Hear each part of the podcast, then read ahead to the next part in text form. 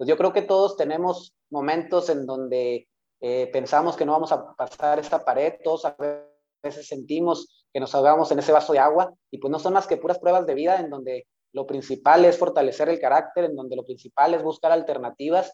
Yo creo que así estábamos hace un año todos, ¿no? donde desgraciadamente eh, estábamos en la escuela con ganas de graduarnos, con ganas de, viajar, de hacer eh, metas y pues de la noche a la mañana se nos cortaron y pues fue buscar alternativas, ¿no? Ahorita eh, se me diagnostica con un problema cardíaco, con una cardiopatía, y, fue el buscar alternativas. Yo si me hubiera quedado con, con, ese diagnóstico en donde me dijo esa doctora que yo no podía, pues no hubiera tenido la oportunidad de, en tres años, como lo tuve, de ir a, a Juegos Olímpicos, de viajar, de, de conocer, de, de, competir por México, ¿no? Entonces, la importancia de, de no darnos por vencidos, de saber que todos tenemos problemas, de saber que a veces todos sentimos que esa pared no la vamos a pasar. Sin embargo, pues yo creo que buscando alternativas se superan y queda como una buena anécdota y sobre todo el, el que nos convierte en una buena persona y en valorar las pequeñas cosas de la vida.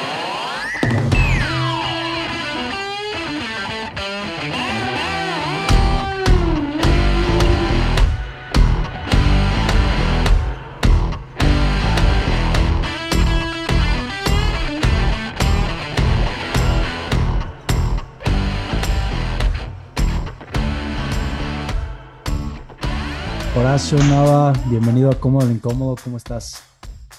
Hola, bien, la verdad muchas gracias por la invitación, contento de, que me hayas invitado y, pues a la orden. No, qué bueno, muchísimas gracias a ti por, por haber aceptado la invitación, se nos cuatropeó hace ratillo la hora, pero ya quedamos, ya quedamos bien.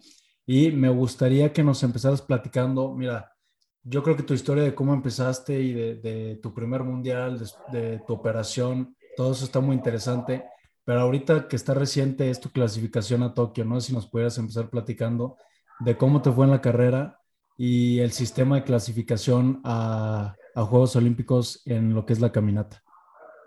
Sí, claro, fíjate que una calificación a Juegos Olímpicos eh, muy diferente. Eh, veníamos del 2019 de ser subcampeones panamericanos en, Perú, con todas las ganas y el sueño de estar en el del 2020 en, en Tokio y pues eh, de la noche a la mañana se nos atravesó eh, la pandemia, ¿no? Empezó en diciembre en China y lo veíamos como algo bien lejano y me acuerdo que eh, llegaban noticias, este, pues bueno, nos lo veíamos como que muy lejano, ¿no? Más sin embargo, el, alrededor de, de, marzo, nosotros estábamos en una concentración en la Sierra Tarahumara, aquí en Chihuahua, precisamente para buscar la calificación en, en Eslovaquia y fue un 15 de marzo en donde eh, se nos canceló todo. Haz de cuenta, de la noche a la mañana nosotros teníamos que estar el 20 de marzo y el 15 de marzo eh, nos llegó la noticia de que no había competencia y pues de ahí inicia la incertidumbre, los nervios, eh, si se realizaban los juegos, si no se realizaban y pues bueno, fue bastante complicado. se decidió que se posponían un año y pues aquí ahorita estamos, ¿no? En este momento, eh, hace alrededor de cuatro semanas tuvimos nuestra calificación eh, en la competencia en Dudins, en Eslovaquia, eh, logrando la marca que nos posiciona para, para poder estar en, en, Juegos Olímpicos, una marca y un lugar que piden a nivel mundial para poder representar a tu país y tener tu boleto en, en, en pues lo, la competencia máxima que es para nosotros el, el, el deporte. Entonces, pues con todas las ganas, soñando, son mis cuartos Juegos Olímpicos, con el favor de Dios este 7 de agosto, eh, lograrlo en, en Tokio y, soñando y buscando y trabajando para, para, lograr un objetivo de una medalla. Mi mejor resultado es quinto lugar olímpico y, pues estamos trabajando y como te decía, soñando para, para pues lograr el, el eh, eh, mejorar ese quinto lugar y sobre todo pues el sueño de, de estar en un podio. Claro, que ese quinto lugar se pudo haber convertido en medalla, ¿no? Si no fuera por que después salieron que, fue, que hubo atletas eh, dopados, pero pues eh, no es lo mismo. Yo he escuchado de, de, varios, ya escuché de, por ejemplo, atletas de Estados Unidos, luchadores, que después te dan la medalla, pero claro que no es lo mismo que es en ese momento estén tocando el himno de tu país, que te cuelguen la medalla, o sea, la emoción no es la misma, ¿no? Sí, claro, este, hubo algunos problemas de doping, eh, por decir el, el campeón olímpico en ese entonces, un italiano, Alex Schwesser, eh, ahorita está eh, castigado de por vida, eh, ha salido dos veces dopado después de, esa competencia. también estuvieron los rusos, o los rusos ahorita actualmente no están compitiendo en Juegos Olímpicos porque se descubrió una cloaca, desgraciadamente, en el deporte que era de la Federación Rusa, en donde pues era un sistemático doping, era un sistemático proceso para, para ganar con trampa, y ahorita tienen desde Río que no pueden competir en Juegos Olímpicos los rusos, y también yo había quedado sexto, pero más el, el, quinto lugar era un noruego, este, y también salió a los días eh, dopado, y, y, como bien lo dices, no, no, no es lo mismo eh, si no se, se, te entrega el resultado o la medalla en el momento, eh, yo creo que lo que más se disfruta y por lo que más trabajas es estar en un podio, sueñas que te canten el himno nacional, sueñas estar en esos eh, tres lugares en donde eh, pues ondea tu bandera y yo creo que aunque te entreguen la bandera después, la, la, medalla después, pues satisfactoriamente, pero en la satisfacción personal, pues sí, sí te queda de ver el, el, el que sea de esa manera. Claro, oye, y, y el, regresando a la pregunta inicial, Digo, con la pandemia, pues obviamente se cancelaron eventos y demás. Acabas de clasificar o diste el tiempo clasificatorio para Tokio, pero en ese año, en ese periodo, ¿qué hiciste o cómo fue tu preparación? ¿Dejaste de entrenar? ¿Hiciste más énfasis en, no sé, en la parte mental? ¿Qué, ¿Cómo fue tu entrenamiento ese año y no sé si cambiaste algo en tu entrenamiento? Fíjate que fue de pasar de la, de la incertidumbre, de los nervios por por no saber si se realizaban los juegos, precisamente porque no sabíamos si seguíamos entrenando a tope o, bajábamos cargas o nos manteníamos en un ritmo mucho más bajo. Eh, cuando se nos da la noticia que, se pospone en un año, y yo creo que fue lo acertado, eh, todavía desgraciadamente estamos en un momento bastante difícil donde desgraciadamente en casos extremos pues eh, se han enlutado familias, ¿no? Entonces yo creo que esa decisión de posponer los Juegos Olímpicos el año pasado fue la correcta, no había las condiciones, Ahorita en estos momentos pues están las vacunas, están las pruebas, en fin, ya tenemos un poquito más de conocimiento de, de, cómo hacerle frente y de cómo cuidarnos. Y, pues fue así de, de, la noche a la mañana, fue el, decidir cuando se pospuso los Juegos Olímpicos, el bajar las cargas. en mi caso yo traía tres competencias de 50 kilómetros, que al igual que maratón no se puede estar compitiendo eh, tantas veces seguidas. En mi caso yo creo que fue algo que me benefició venía de tres competencias, un desgaste bastante fuerte y tener este año de, descanso y de, preparación, pues yo creo que mi cuerpo lo, lo asimiló bastante bien y ahorita eh, pues estoy muy recuperado, me siento muy bien. Eh, hemos hecho una preparación bastante fuerte, al contrario de las otras, ha sido un poco más larga y más a conciencia y, pues en espera ya de, de, estos Juegos Olímpicos que inician el 23 de julio. Sí, chidísimo. Oye, y ahorita nos, creo que estaría padre hacer como una comparación en Juegos Olímpicos, cuáles han sido, cuáles han sido los que más te ha gustado y por qué. Pero tu preparación, en tus primeros Juegos Olímpicos tuviste tu mejor resultado, en los siguientes fue, eh, pues no el, el deseado, me imagino. ¿Qué ha cambiado en tu preparación o qué has hecho diferente y qué estás haciendo diferente este año para estar buscando ahora sí darles en su maíz y, meterte a medallas? Sí, fíjate que eh, en, en, Beijing han sido los, eh, mi mejor resultado y los juegos que más me han gustado, aparte del resultado, porque fueron unos Juegos Olímpicos eh, increíbles, en verdad, en infraestructura, en planeación, en fin, yo creo que fueron unos Juegos Olímpicos muy, muy lucidos, en donde los que pudimos estar presentes coincidimos en que han sido los, los en, en, apariencia más bonitos y en cuanto a mi resultado también mi mejor resultado. Eh, ¿Por qué mis primeros Juegos Olímpicos fue mi mejor resultado? Eh, bueno, te digo, los estoy disfrutando, cada uno los he disfrutado a tope.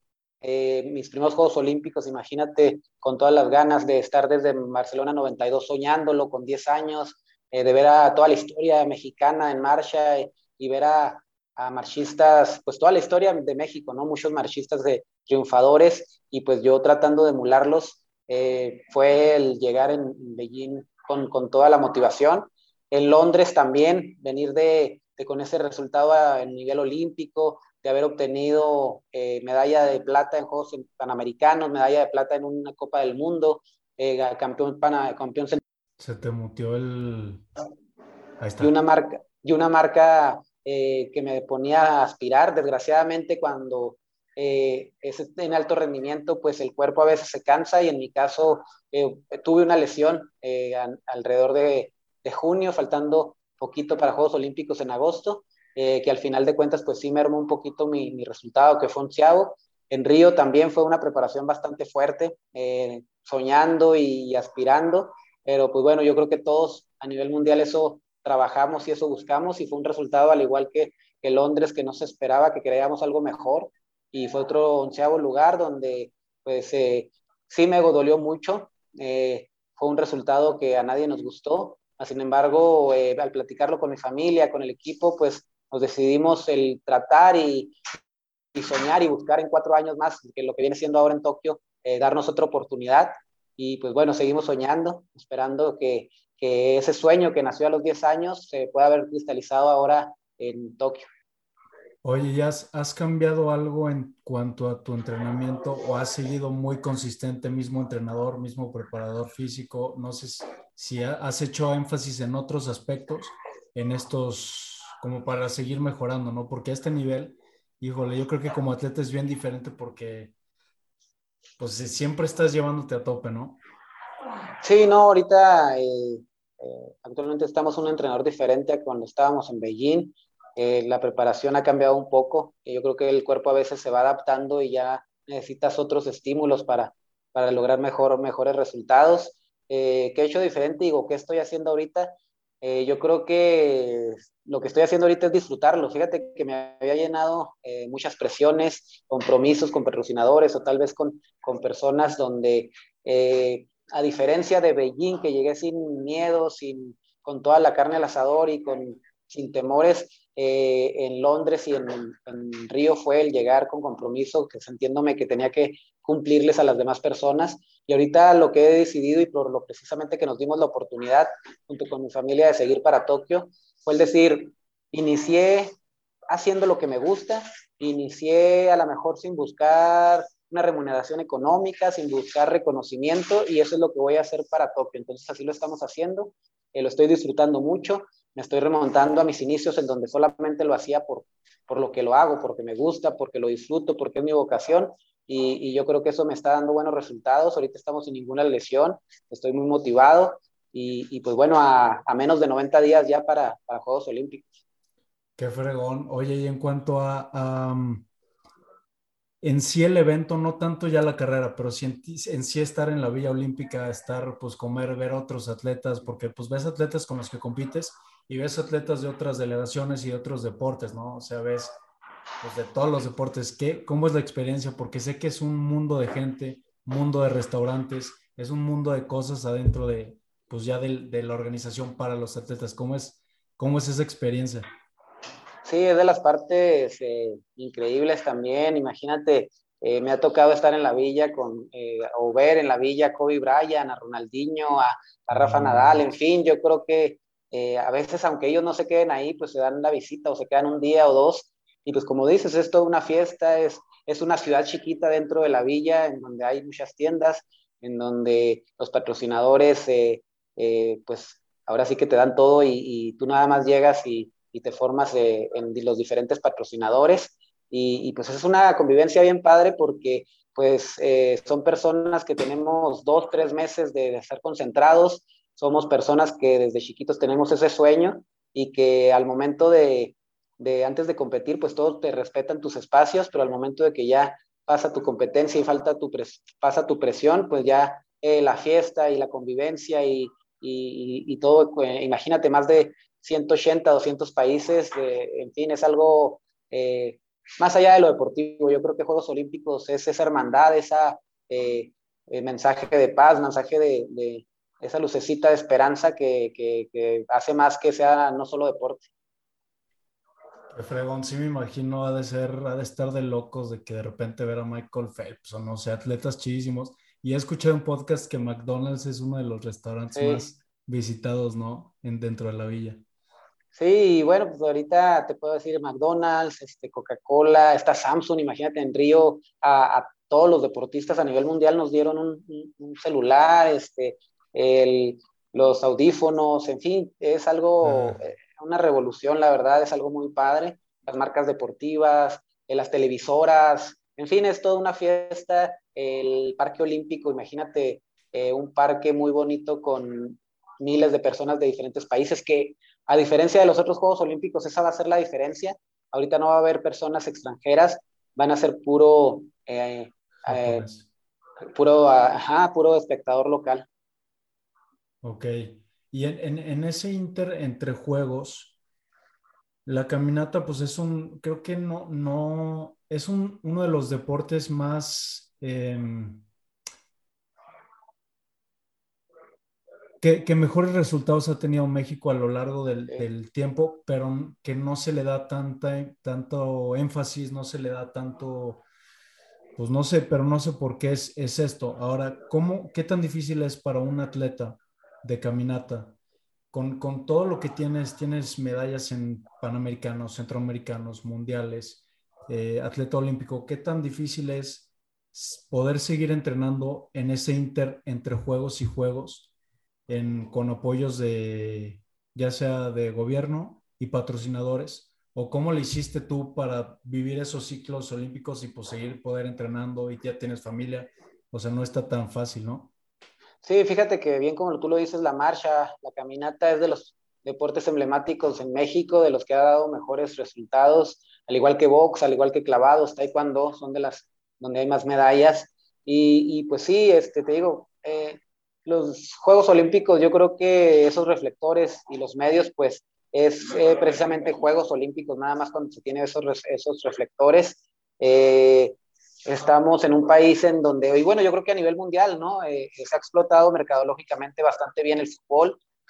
no se puede competir en cuanto a espectadores a, a, a otro deportes, a lo que es el fútbol. Y saliendo de eso, pues este, digo, yo creo que cada deporte tiene su, su espacio como bien lo dices, pues el atletismo eh, es popular, correr en, eh, los parques eh, o caminar, más sin embargo, pues ese no es tan popular como otros deportes que a lo mejor no han tenido esos resultados. Pero bueno, yo creo que independientemente de eso, pues cada uno hace lo que le gusta. En mi caso, pues no lo hago por, por, reflector o no lo hago por, por aparecer a lo mejor como un futbolista, pero pues es lo que me gusta. Yo vi que eh, yo inicié precisamente en la marcha porque vi un mexicano que ganaba medalla de plata, Carlos Mercenario, que ganaba eh, séptimo lugar un, un, chihuahuense, un paisano mío que actualmente es mi entrenador, Miguel Ángel Rodríguez, y fue el decir, los mexicanos podemos, los mexicanos ganamos medallas, y fue lo que me enamoró precisamente de, de, este deporte. Entonces, cada quien persigue diferentes cosas, y en mi caso fue el, el querer representar bien a México, el ver que en este deporte eh, había resultados muy buenos. Y bueno, cómo nos hemos mantenido eh, con la... A veces no hay apoyos económicamente, como bien lo dices, este, eh, pero bueno, yo creo que te digo, eh, siempre cuando haces tu vocación, cuando sigues tus sueños, pues vas tocando puertas y se van abriendo cuando ven que, obtienes resultados y, bueno, gracias a Dios en mi caso, pues hemos podido asistir a las competencias que hemos estado. A veces ha, ha habido complicaciones, pero te digo, yo creo que cuando uno sigue su sueño, su vocación realmente, pues eh, empieza a buscar y se van abriendo puertas. Qué fregón. Ahora sí, yo creo que sería bueno regresar a lo que es pues el, inicio como de, de, tu carrera, ¿no? Que ves a tu, a, a, quien es ahorita tu entrenador, lo ves competir, dices que fregón, un mexicano en Juegos Olímpicos y das, das inicio. Y sabes que me gustaría tocar este punto, yo creo que está interesante y, y creo que está padre, que haces muy énfasis en que es bueno que atletas a temprana edad que como que estén haciendo varios deportes y ya un poquito más tarde se especialicen en algo, ¿no?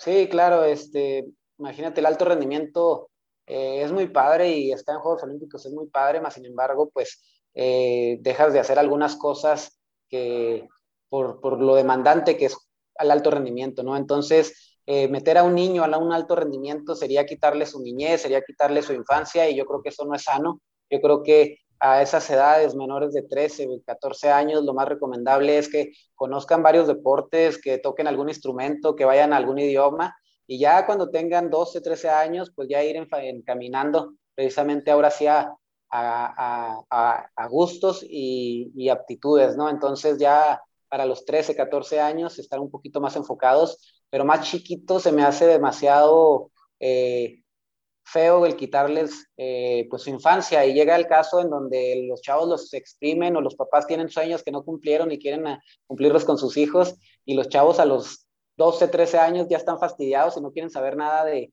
de, de, de, deporte. Entonces, yo creo que la importancia de llevarlos poco a poco, de que el deporte sea formativo, de que el deporte antes que hacer buenos deportistas, sea hacer buenas personas.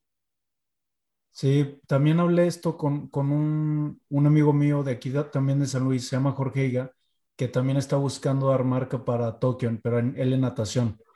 Y es algo que me dice de sus compañeros, porque él está ahorita entrenando en Estados Unidos, que todos de chicos hacían o lacrosse o americano o atletismo o fútbol. Entonces tienen como una base atlética que él nunca tuvo. Él desde chico estuvo full natación. Entonces ellos son más ágiles, más fuertes. Digo, hay cosas que se pueden desarrollar, pero pues como que me lo platicaba de un punto de vista que tenían de cierta manera una base atlética mayor que él.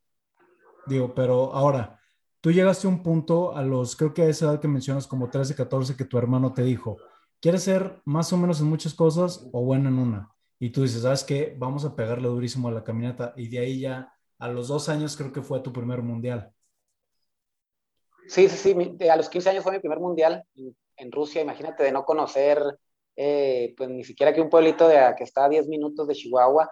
Eh, a los 15 años decirme vas a Rusia, tu mundial fue, fue de la verdad una experiencia increíble. Y, y sí, fíjate, yo siempre fui de muchos deportes siempre nunca fui de, de carritos o de videojuegos, que no está mal, ¿no? Pero más sin embargo, mis, mis gustos siempre fue más deportivos. Siempre estuve jugando tochito, fútbol americano aquí en Chihuahua, que se da mucho, béisbol, no se diga aquí en Chihuahua, básquetbol y fútbol también. Eh, sin embargo, eh, cuando vi Barcelona 92, te digo, ver la marcha me, enamoró y yo empezaba y yo quería ir a entrenar todos los días eh, mis hermanos que, que saben un poquito de deporte, pues me frenaron un poquito y me, me encaminaron dos, tres años a, a, otras, a otras disciplinas.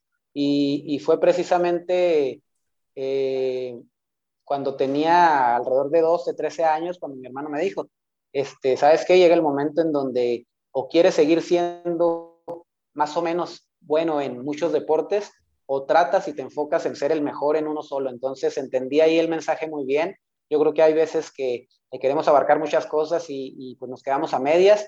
Y yo creo que la, la, la importancia de especializarte en una cosa y enfocarte en hacerla bien en, en una sola cosa. Y después, ahora después de ese mundial, fue cuando, creo que a, los pocos años, fue cuando tuviste una competencia, creo que fue un mundial en el 2005, y regresando te dan, te dan como la noticia que tienes una condición anormal en el corazón, que tú habías vivido con eso, que tú pensabas que era normal, que está, pues está, digo, interesante eso, no si podrías ahí comentar un poquito esa, esa noticia, cómo te la tomaste y qué fue lo que hiciste para regresar después de la operación.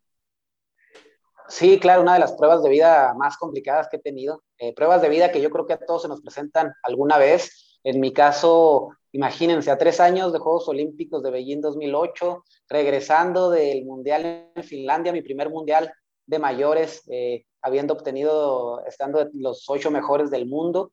Y esos exámenes se me realizan porque había entrado a unos apoyos, precisamente donde se me iba a pagar entrenador, doctor, fisiatra, eh, psicólogo, en donde ya iba a tener las competencias en donde yo quisiera.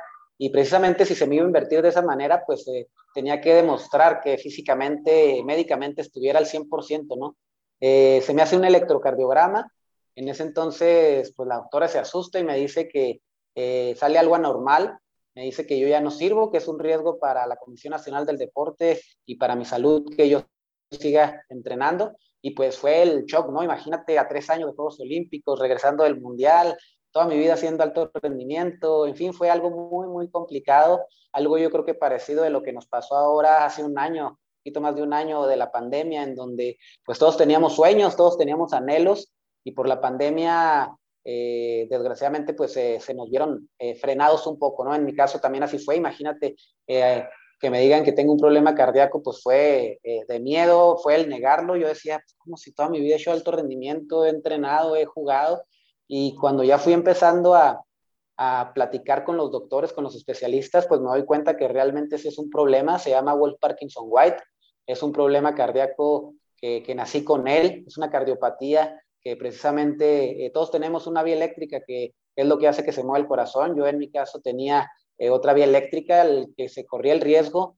en subir las pulsaciones arriba de 200, 250 pulsaciones por, por minuto o, hasta 500 y tener desde un desmayo a una muerte súbita. Entonces, estaba el riesgo muy latente. sin embargo, fíjate lo que son las diosidencias, me gusta llamarle así porque eh, platicando también, informándome más, me decía el doctor que si yo hubiera escogido un deporte de potencia o de velocidad, ¿qué puede ser estos 100 metros este, de potencia? Puede ser también las pesas, pues hubiera sido algo bastante complicado, ¿no? Más sin embargo, escogí un deporte de resistencia en donde el corazón se fortalece, el corazón es un músculo y crece. Y, y yo de tener las, eh, eh, pues los síntomas, ¿no? Yo eh, se llama World Parkinson White, yo temblaba, el Parkinson todos sabemos, eh, eh, tiembla uno, sudaba mucho cuando me ponía nervioso, en fin, me daban los, los síntomas, pero como era desde chiquito, pues para mí era algo normal, yo decía, pues tengo pulso de, de maraquero, ¿no? Era algo que yo decía, pues, nunca me imaginé, la verdad, nunca tuve ni un desmayo, pero fue gracias también a, a esa diosidencia que, que, que, escogí un deporte en donde se me fortaleció el corazón, ¿no? Entonces, pues yo creo que todos tenemos momentos en donde eh, pensamos que no vamos a pasar esta pared, todos a veces sentimos que nos ahogamos en ese vaso de agua y pues no son más que puras pruebas de vida en donde lo principal es fortalecer el carácter, en donde lo principal es buscar alternativas. Yo creo que así estábamos hace un año todos, ¿no? donde desgraciadamente eh, estábamos en la escuela con ganas de graduarnos, con ganas de, viajar, de hacer eh, metas y pues de la noche a la mañana se nos cortaron y pues fue buscar alternativas, ¿no? Ahorita, eh, por decir las entrevistas por aquí, como estamos en, eh, por medio de, de, Zoom, este, las clases, en fin, buscar alternativas. Y en mi caso fue eso. Eh, se me diagnostica con un problema cardíaco, con una cardiopatía, y, y, fue el buscar alternativas. Yo si me hubiera quedado con, con, ese diagnóstico en donde me dijo esa doctora que yo no podía, pues no hubiera tenido la oportunidad de, en tres años, como lo tuve, de ir a, a Juegos Olímpicos en Tokio, de viajar, de, de conocer, de, de competir por México, ¿no? Entonces, la importancia de, no darnos por vencidos, de saber que todos tenemos problemas, de saber que a veces todos sentimos que esa pared no la vamos a pasar. Sin embargo, pues yo creo que buscando alternativas eh, se superan y queda como una buena anécdota y sobre todo el, el que nos convierte en una buena persona y en valorar las pequeñas cosas de la vida. Claro, oye, ¿y eso después de la operación ya no te siguió afectando? O sea, ¿es algo que se quita por completo o todavía al día de hoy tienes ligeras molestias o síntomas o ya no? No, no, no, fíjate, gracias a Dios fue una operación muy exitosa. Este, yo al siguiente año yo ya estaba compitiendo, en el 2005 fue la operación, en el 2006 yo ya era quinto lugar mundial, eh, en el 2008 fue el quinto lugar olímpico, en fin, eh, gracias a Dios fue una operación bastante exitosa y te digo, eh, hay gente que se retira de, del deporte por un, no, por un problema en la rodilla y pues yo la verdad, eh, cuando me dijeron que me tenía que operar del corazón, eh, no la pensé. Yo digo que a lo mejor ahorita con dos niñas que tengo, si me dicen te tienes que operar para seguir entrenando, a lo mejor la pienso más, pero yo creo que tomé en ese momento fue, fue la decisión correcta. Sí, pues estabas muy chavo y no tenías la, la responsabilidad de ahorita. Ahora, ¿qué, ¿qué, tan común son las lesiones o no sé si has tenido otras lesiones fuertes en, en la caminata? Sí, es, es eh, todo el deporte de alto rendimiento, eh, se corre el riesgo de esas lesiones, del sobreentrenamiento. Imagínate, se, se te exigen el, al, exigir al cuerpo eh, a veces entrenamientos bastante pesados, en mi caso semanas de, de más de 200 kilómetros en la semana. En fin, yo creo que el alto rendimiento es muy desgastante y, y pues en mi caso tuve una lesión en el pubis, precisamente la que te decía antes de, de Londres, eh, dos meses antes de Juegos Olímpicos. Y, y pues bueno, esa ha sido la, la, lesión también más fuerte que he tenido, que, también estuvo a punto de, de, retirarme. Ok, y en este, en este proceso, digo, sigues entrenando alto rendimiento, vuelves a calificar a Londres, vuelves a, a calificar a Río y ya vas por tus cuartos Juegos Olímpicos. ¿En qué momento metes tú una licenciatura en tu día o en tu vida y familia? ¿Cómo le haces? ¿Cuándo empezaste? ¿Cómo le hiciste para balancear eso, que es trabajo, familia y, y escuela? Pues fíjate que no, no, no ha sido fácil, más sin embargo yo creo que precisamente los equilibrios que debemos de tener, no descuidar a los amigos, no descuidar a la familia, no descuidar la escuela. En mi caso, eh, yo te decía que yo quería ir a todos los días a entrenar y para mí eh, el faltar un día a entrenar era algo complicado. Entonces mis papás, eh, cuando yo, yo, estaba chiquito y me no sé, alrededor de 12, 13 años, pues sí, me decían, vas a ir a entrenar, pero te lo tienes que ganar y si no sacas arriba de 8 en la escuela, si no sacas una buena combinación, este, deporte, eh, escuela, pues no vas a entrenar. Entonces yo creo que eso poco a poco, hasta que yo fui más consciente de saber que el deporte es temporal, que el deporte es muy corto, una lesión, eh, cualquier cosa, eh, pues queda fuera, ¿no? Entonces, hasta que fui consciente, lo entendí de mis papás. Entonces, cuando a mí me decían que que tenía que sacar arriba de 8, a lo mejor en ese momento renegaba, pero ya después lo agradecí de, hacerme claro que, lo principal es la escuela y pues cómo es darnos el tiempo, pues eh, eh, administrarnos, ¿no? El, saber que, todo es importante, el ese equilibrio, el amigos, familia, que no es nada malo y al contrario, si te fortalece y te, te suma, pues te va a hacer más fuerte al momento de, afrontar las competencias. Entonces, eh, pues sí, eh, tengo la licenciatura, eh, la maestría, dos niñas, una niña de cinco años, otra niña de un año, casado, y, pues bueno, con, con ganas de, de, lograr el sueño ahora el 7 de, el 7 de agosto. ¿Y cómo fue, digo, cómo era un, día en tu vida? Porque pues ya, ahorita ya estás graduado, ¿no? De, de maestría también. Sí, estoy por graduarme. Aquí, perdón, ah, me voy a conectar rápido a, Listo, ahorita llega la luz. se, bajó porque ahí está. Eh, de la maestría estoy a punto de, de, de, de, de graduarte. De graduarme. Eh, ya fui a la graduación, el, ahorita estoy en el para poder titularme, entonces eh, fue algo también complicado lo de la tesis, el, el administrarte con, con, todo el deporte, la familia y, y terminar la tesis no, no ha sido fácil y yo creo que alrededor de unas tres semanas me pudiera estar eh, tomando protesta en el examen profesional.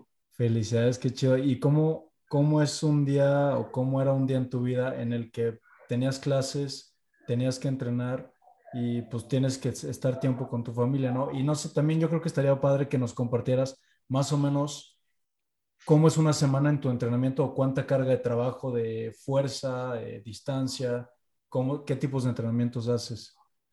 Sí, fíjate que no fue fácil, más sin embargo, eh, el, yo creo que ahorita es algo muy parecido a lo que están viviendo ustedes en, la escuela, en donde tener que ponerse de acuerdo con los profesores. Eh, a veces yo estaba también compitiendo o estaba en concentración en otra parte de que no era México y, y pues eh, el apoyo de los profesores de mi universidad fue bastante, bastante importante. a veces no podía llevar una, una carrera normal o una asistencia normal, pero pues con los profesores que si nos podíamos eh, acoplar y, me daban oportunidad de yo mandar los trabajos, estar conectándome, en fin, yo creo que fue eh, algo que, me ayudó también mucho, en donde sí sé que la universidad es para lo académico, pero también me dio la oportunidad de seguir mi sueño, entonces eh, fue algo muy importante y que si no me hubieran dado esa oportunidad hubiera sido muy, muy complicado, más de lo que fue. Entonces, pues bueno, yo creo que fue el, el administrarnos, el coordinarnos y, y el tratar de, de, saber que teníamos que hacer las cosas y, soñarlo también, porque siempre eh, quise combinar la escuela y, el deporte.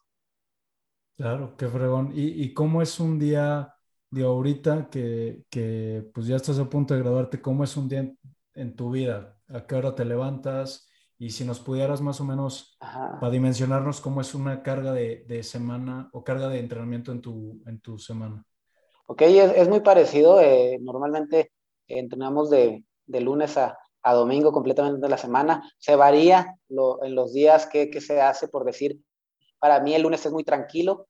Eh, los martes es despertar a las 6 de la mañana, entrenar, bueno, desayunar algo, cualquier cosa eh, sencilla a las 7 de la mañana ya estamos eh, en el lugar de entrenamiento para hacer el entrenamiento fuerte. Terminamos el entrenamiento fuerte alrededor de las 10, 11 de la mañana. Comemos a 1 y media, 2. Hacemos un entrenamiento de fuerza, un poquito de gimnasio. a las 5 y media, 6 ya estamos haciendo una, otro entrenamiento más ligero, pero para preparar al cuerpo al siguiente día. Después, alrededor de las 7, estamos ya sea un día con el fisiatra en la recuperación, con masaje, con terapias, y otro día también con el, con el psicólogo, en donde pues también es muy importante, es lo físico que todo lo trabajamos, pero a nivel mundial también eh, trabajar la cabeza es, bastante importante. Ok, no, muy, muy, muy pesado. Y por ejemplo, ¿qué o cómo, cómo va desenvolviéndose su entrenamiento? ¿Hasta cuándo vas a seguir entrenando y descender para Tokio? O no sé si en, en la marcha, que son carreras más largas, desciendes en algún momento o sigues entrenando con la misma carga? No, no, no ahorita estamos haciendo una acumulación de kilometraje. Eh, ahorita precisamente eh, estamos en un tiempo muy bueno para, para volver a hacer una base eh, bastante de kilómetros y fuerza. descendemos la distancia más larga, que es 45 kilómetros en un día, la hacemos alrededor de un mes antes. Después de ese mes empieza un descenso de kilómetros paulatinamente hasta llegar a una semana antes de hacer nada más de 15 a 20 kilómetros una semana antes. Eh, la última semana es más, eh, más de recuperación, más psicológica, más de mentalizarte, más de visualizarte y recuperar para estar eh, ahora sí que el día de. Y ya cuando estás en la carrera, ya que estás ahí en ese momento, ya estás a punto de salir, ¿qué estás pensando y qué es lo que vas pensando a lo largo de la carrera? Porque es un buen rato, son tres horas y media que estás dándole, ¿no? Fíjate que esa semana que te platico es la de nervios, es la de la ansiedad, es la de ya querer competir, de sentir en esas mariposas en el estómago. Eh, yo creo que todos cuando nos afrontamos a un reto grande, a todos nos dan esas maripositas en el estómago. En mi caso no, no es la excepción. Hay días que no duermo tanto, pero precisamente para eso es la recuperación y, para eso estamos en esa semana de descanso. Eh, hay días que un día antes de la competencia he dormido muy poco, precisamente de estar pensando y de los nervios, pero yo creo que la importancia de, controlarte, de conocerte, yo creo que todos tenemos nervios, todos nos da miedo cuando nos vamos a enfrentar a algo desconocido, cuando nos vamos a enfrentar a algo, algo grande, ¿no? En este caso, Juegos Olímpicos, un mundial. Sin embargo, el conocernos y el saber utilizar ese, ese miedito, ese nervio, esa ansiedad para que no te tire, porque he visto también muchas veces eh, que esos nervios, en lugar de ayudarte, te tumban y, te tiran al piso y hay momentos en donde ha, habido gente que, han perdido competencias por eso, ¿no? Entonces, el saber conocerte, el saber jugar con ese, nerviosismo eh, y que te catapulte, yo creo que la ansiedad, los nervios, te, los puedes utilizar para, para favor y que en lugar de que te tumben, te catapulten a, lograr un mejor resultado. Entonces, eh, saber conocerse, el que no te tumbe, el saber que todos tenemos nervios, el saber que todos tenemos ansiedad y que a veces ya queremos comernos el pastel y saber que debemos de estar tranquilos y aprovechar el momento y que esos nervios no, no nos tumben. Sí, porque creo que la sensación de nervios y de emoción es como la misma sensación, pero canalizada de manera diferente o pensada de manera diferente. Y ya cuando vas en la carrera de esos, esas tres horas, tres horas y media, ¿qué vas pensando o no vas pensando absolutamente nada y solo estás ahí en ese momento? Sí, esas emociones precisamente se eliminan en cuanto dan el disparo de salida. Ya cuando vas compitiendo, es una prueba muy pensante, es una prueba muy mental. Eh, tiene, son cerca de, como bien lo dices, más de tres horas en donde tienes que ir pensando eh, cómo va tu pulso, nos estamos checando, nos estamos monitoreando las pulsaciones, estamos checando eh, los tiempos, estamos checando eh, qué vamos a tomar. En cada, a nosotros nos dan unos abastecimientos tanto de alimentación y de, de bebidas energéticas durante la, competencia. Entonces, eh, tienes que ir administrando, tienes que ir pensando y, y, es algo también de lo que me gusta la prueba, porque eh, pueden ser más de tres horas, pero tienes que estar concentrado y no te puedes confiar ni un kilómetro, porque puedes ir muy bien en el kilómetro 45, pero si te descuidas, esos últimos kilómetros pueden ser fatales y pueden ser muy, muy dolorosos. Entonces, tienes que estar concentrado de principio a fin y es una prueba muy mental. La verdad es algo que, que me gusta, es algo que, que, también tienes que prepararte mentalmente, no solamente en lo físico y, y, y es lo que, el, pues bueno, me apasiona, la verdad. Sí, yo creo que es algo muy, muy atractivo que, mm, pues me imagino que es difícil siendo atleta a distancia explicárselo a gente que no hace eventos o pruebas de distancia, porque pues tienes mucho tiempo contigo mismo, tienes mucho tiempo para pensar mil cosas y la mente te puede jugar súper chueco, como te puede empujar, te puede dar para abajo durísimo. Ahora, todavía no son, todavía no es Tokio, eh, digo, te, te, queda ya casi es, pero no sé si ya tienes pensado en el después de, si vas a seguir con, con la caminata, si te quieres dedicar un poco más a lo que es administración del deporte, que es en lo que es tu maestría, de, entre, no sé, entrenador o, no sé si has pensado qué sigue para ti. Fíjate que en este momento lo estoy disfrutando mucho. Eh, quiero ponerme como eh, tal vez mi última competencia ahora en, Tokio. Sin embargo, eh, quiero echar toda la carne al asador, tal vez sea mi última competencia, tal vez sean mis últimos Juegos Olímpicos, y así lo quiero ver, así lo estoy disfrutando como si fueran los últimos, y precisamente me estoy exigiendo mucho y lo estoy disfrutando como si fueran los últimos. Sin embargo, quiero que el 8 de agosto, mi competencia es el 7, sentarme con mi familia, sentarme con, con mi equipo multidisciplinario, mi entrenador, en fin, todo el equipo y tomar la decisión. Yo creo que eh, sería buen momento y si es con una medalla y si es con un buen resultado, sería algo bueno, pero quiero tomar esa decisión ya pasando con la cabeza fría, tomarla después pasando los juegos. Claro, sí, no, digo, me, me, hace todo el sentido del mundo. Y a, a, todo mundo que le pregunto esto, este, me contesta lo mismo, de que, pues, ¿sabes qué? Es que ahorita, pues, estoy en un momento, estoy viviendo esta etapa, este proceso, ya después veré. Y ahorita... Y fíjate que, ajá, y fíjate que sobre todo porque estos Juegos Olímpicos son diferentes, normalmente duran cuatro años ese proceso olímpico y ahora va a ser de tres, entonces se va a cortar bastante, eh, va a ser también muy diferente, entonces yo creo que la mayoría estamos eh, viendo a ver cómo nos sentimos del de, el resultado también de Juegos Olímpicos para pues tomar decisiones. Porque la marcha es un deporte, yo tengo entendido, o bueno, no sé si tú eres un caso extraordinario, pero tú llevas muchísimos años y muchísimo tiempo en el deporte. No sé qué tan longevo sea y hasta qué edad es la máxima ya como el tope de un marchista. Fíjate que 50 kilómetros, al igual que maratón, es una prueba longeva. Eh, precisamente también se debuta grande. Yo debuté a los 21 años, maratón uh, alrededor también de 21, 22 años. No es eh, el kilometraje, el acumular kilometraje es muy desgastante, por eso a, a exigir a, menores de 20 años que, que se pongan a tanto kilometraje es, bastante duro. Entonces, es longeva, en donde también pues eh, depende cómo te cuidas. Puedes tener 20 años y estar bien lastimado o puedes tener 50 años y estar como si nada. Entonces, es también cómo te cuides.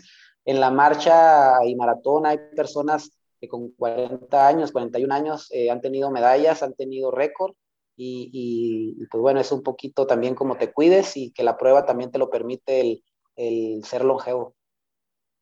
Claro, qué padre. Sí, por, por lo general también en natación de, de, aguas abiertas, por lo general los atletas más maduros, más grandes son los que, los que compiten mejor. Digo, por lo mismo que es un, un deporte de mucho kilometraje y también mucha cabeza, mucha experiencia. Sí.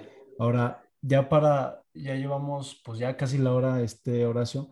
Te voy a hacer unas preguntitas que le hago a, a todos los, los, invitados. Tú te puedes extender lo que quieras, no hay okay. respuesta correcta. La primera es, bueno, la primera es la rutina en un día, pero ya más o menos no, no la contestaste. La segunda es, ¿cuál es el mejor consejo que te han dado y por qué?